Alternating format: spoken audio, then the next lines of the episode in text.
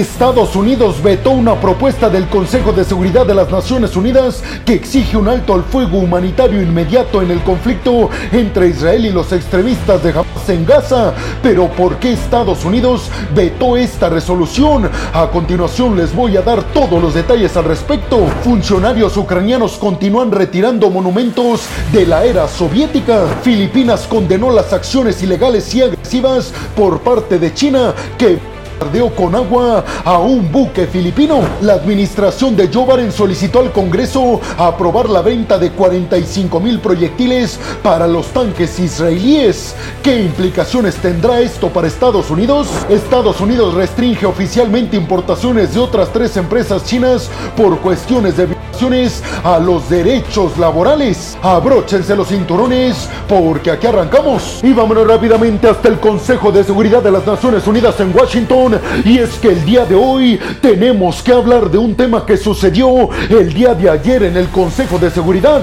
y es que Antonio Guterres, el secretario general de la ONU, solicitó que de forma inmediata se llevara a cabo una resolución en el Consejo de Seguridad solicitando un alto al fuego de forma inmediata entre Israel y los extremistas de Hamas, ya que Antonio Guterres dijo que se trataba ya de una catástrofe de escala internacional y sobre todo de cara al futuro en cuestiones de conflictos bélicos. Antonio Guterres le pidió esto al Consejo de Seguridad y los Emiratos Árabes Unidos solicitaron formalmente llevar a cabo esta votación, repito, pidiendo un alto al fuego inmediato en la franja de Gaza. ¿Y quién creen que vetó esta resolución? Pues si en Estados Unidos, el aliado y socio más cercano de Israel, pues acertaron. Sin embargo, a continuación les voy a dar los argumentos que explican puso Estados Unidos ante el Consejo de Seguridad para decirles por qué los estadounidenses vetaron esta resolución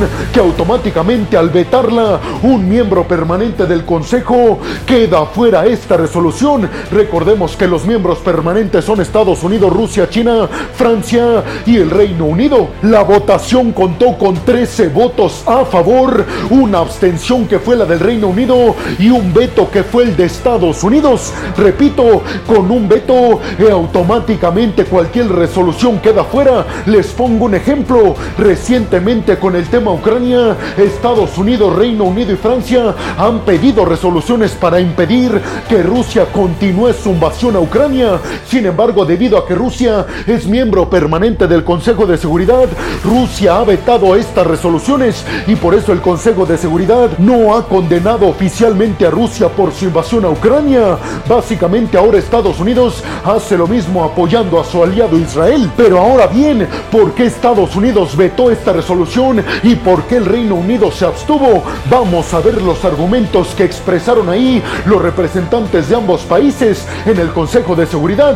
Primero Estados Unidos aseguró que si se da alto al fuego completo en este conflicto, eso solo beneficiará los intereses de los extremistas de Hamas, ya que les dará tiempo para reagruparse, reorganizarse y rearmarse para llevar a cabo un nuevo ataque en contra de Israel. Además, Estados Unidos asegura que si se lleva a cabo un alto al fuego inmediato en la franja de Gaza, eso no beneficiará que los extremistas de Hamas liberen a los rehenes que tienen bajo su control. Aseguró Estados Unidos que si los extremistas de Hamas no liberan a los rehenes, es imposible un alto al fuego completo. Además, el subembajador de Estados Unidos ante las Naciones Unidas, Robert Wood, describió que esta resolución de un alto al fuego no resolvería prácticamente nada a largo plazo. Aseguró que en estos momentos tal vez sí beneficiaría mucho para que entre más ayuda humanitaria a Gaza, pero que en el futuro, debido a que no se va a acabar con los extremistas de Hamas, esta resolución no serviría de nada, repito, a largo plazo, porque no se estaría erradicando realmente al problema de fondo que son los extremistas de Hamas. Eso piensa Washington. La representante de Estados Unidos ante el Consejo de Seguridad dijo que Estados Unidos ofreció que el Consejo de Seguridad aprobara una resolución para más pausas humanitarias, pero que también se incluyera la condena en contra de los actos de los extremistas de Hamas en contra del sur de Israel el 7 de octubre. Washington asegura que los países miembros del Consejo de Seguridad no quisieron condenar en esta resolución a Hamas y tampoco quisieron llevar a cabo pausas humanitarias y que por eso Estados Unidos se abstuvo, básicamente porque no se condena a Hamas en esta resolución. Estados Unidos entiende que esta resolución tiene tintes en contra de Israel. Por su parte, Barbara Woodward, la embajadora del Reino Unido ante el Consejo de Seguridad, dijo que también el Reino Unido se abstuvo porque en el documento no se condena a los extremistas de Hamas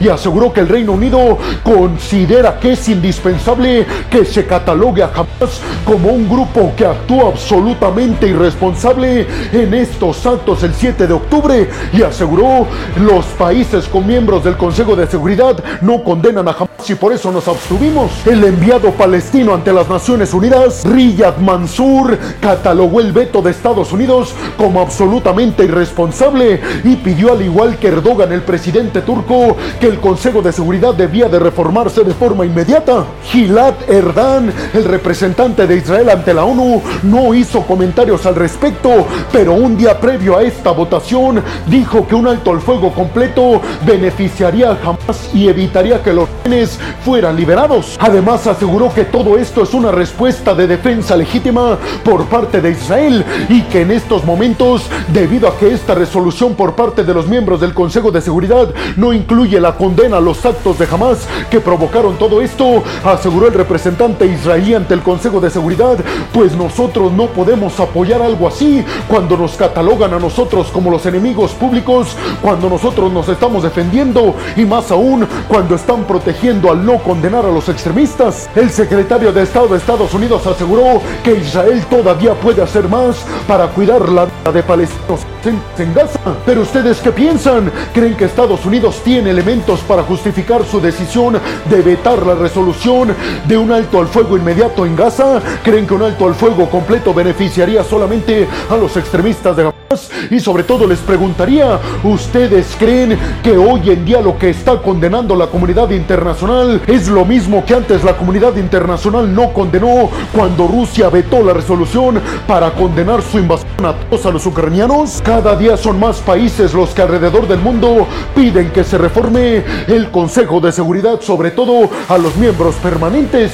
Piden que se agreguen países un poco más neutrales como Brasil o como Alemania. Y vámonos rápidamente hasta Kiev, hasta la capital ucraniana, para hablar de que los ucranianos continúan desmantelando monumentos de la era soviética. Todo esto como represalia por las invasiones recientes en 2014 y ahora en el 2022 por parte de Rusia. En la capital ucraniana Kiev se publicaron videos en donde se ve el desmantelamiento de la estatua de Mikola Chors, que fue un comandante del ejército rojo durante la Segunda Guerra Mundial. Ucrania está intensificando todos sus esfuerzos para que no quede ni una huella de todo el pasado soviético. La agencia de noticias Reuters entrevistó a una mujer de 82 años y le preguntó si ella y su familia estaban de acuerdo en la retirada de todos estos monumentos de la era soviética que de alguna manera mantienen entrelazados los pueblos de Rusia y de Ucrania. Ante esto la contestación de la mujer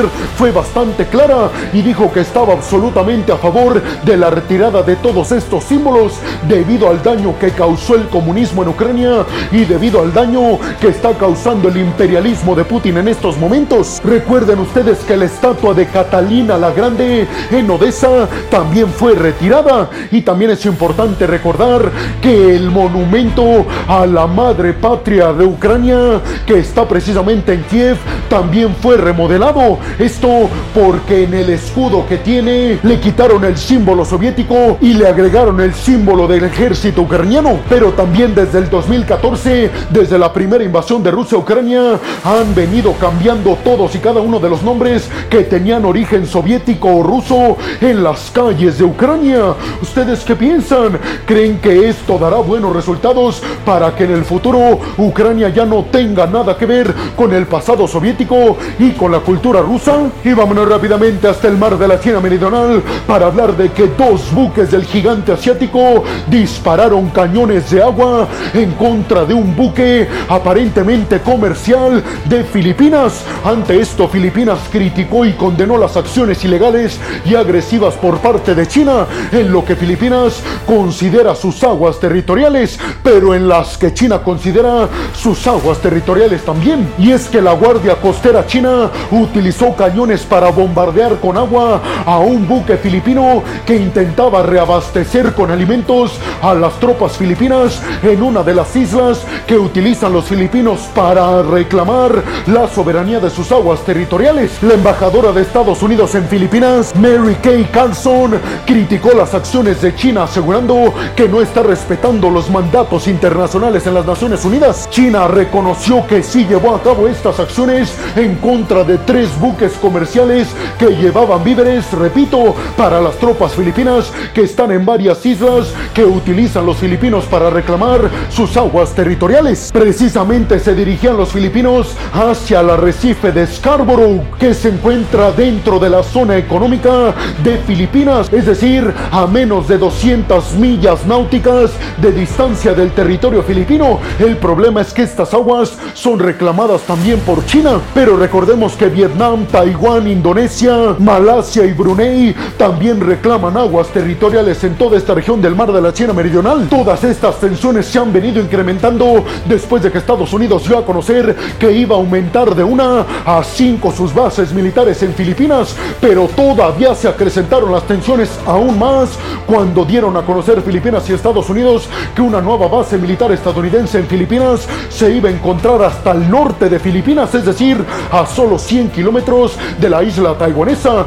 lo cual le daría grandes ventajas a Estados Unidos para defender rápidamente a la isla en el dado caso de una invasión por parte del gigante asiático. ¿Ustedes qué piensan? ¿Creen que China no está respetando el mandato del 2016 de las Naciones Unidas que le decía a China que eran ilegítimas sus reclamaciones de todo el mar de la China Meridional? Y sobre todo, ¿creen que estas acciones puedan provocar un enfrentamiento militar entre Filipinas y China? Y vámonos rápidamente hasta Washington porque se acaba de filtrar una información de que Joe Biden le está pidiendo al Congreso de los Estados Unidos que apruebe de forma inmediata la venta de 45 mil proyectiles para los tanques israelíes que están operando en la franja de Gaza. Todo esto podría poner en riesgo el que Estados Unidos participe o no directamente en este conflicto en Medio Oriente. Los proyectiles se utilizarían en los tanques Merkava israelíes. La venta de estos proyectiles estaría valorada en 500 millones de dólares y no tiene nada que ver con el pedido de Joe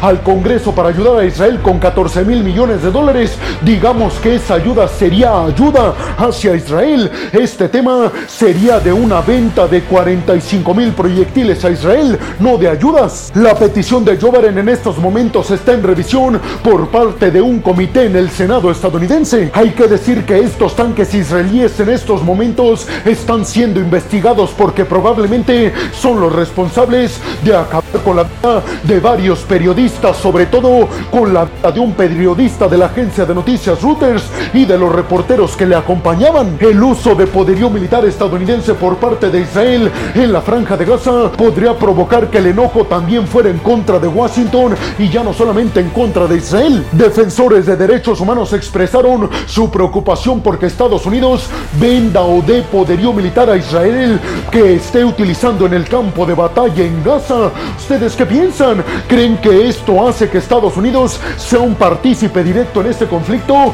¿Creen que ya lo está haciendo? ¿O creen que esto realmente no hace Estados Unidos partícipe directo apoyando a Israel en contra de los extremistas de Hamas?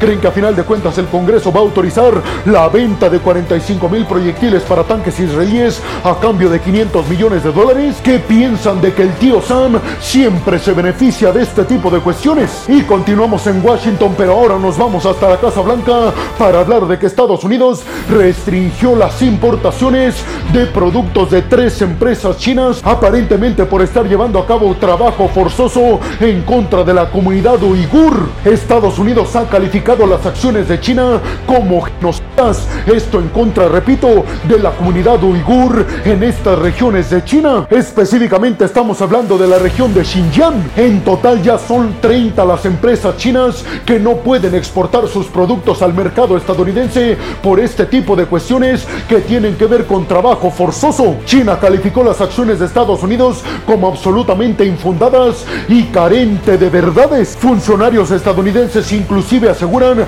que estas empresas chinas han utilizado de trabajo forzado para toda la comunidad uigur que pide autonomía con respecto al gobierno de Pekín. Las empresas sancionadas recientemente exportaban a Estados Unidos azúcar, textiles y además productos tecnológicos. ¿Ustedes qué piensan? ¿Creen que Washington realmente tiene la verdad al estar acusando a China de contra de la comunidad uigur. Y bueno, hemos llegado al final del video del día de hoy. Les quiero agradecer muchísimo todo el apoyo que me dan. Sin ustedes, yo no podría dedicarme a lo que más me apasiona en el mundo. Así que muchas, pero muchas gracias, peregrinos. Sin más por el momento, nos vemos en el siguiente video de Geopolítica. Hasta la próxima.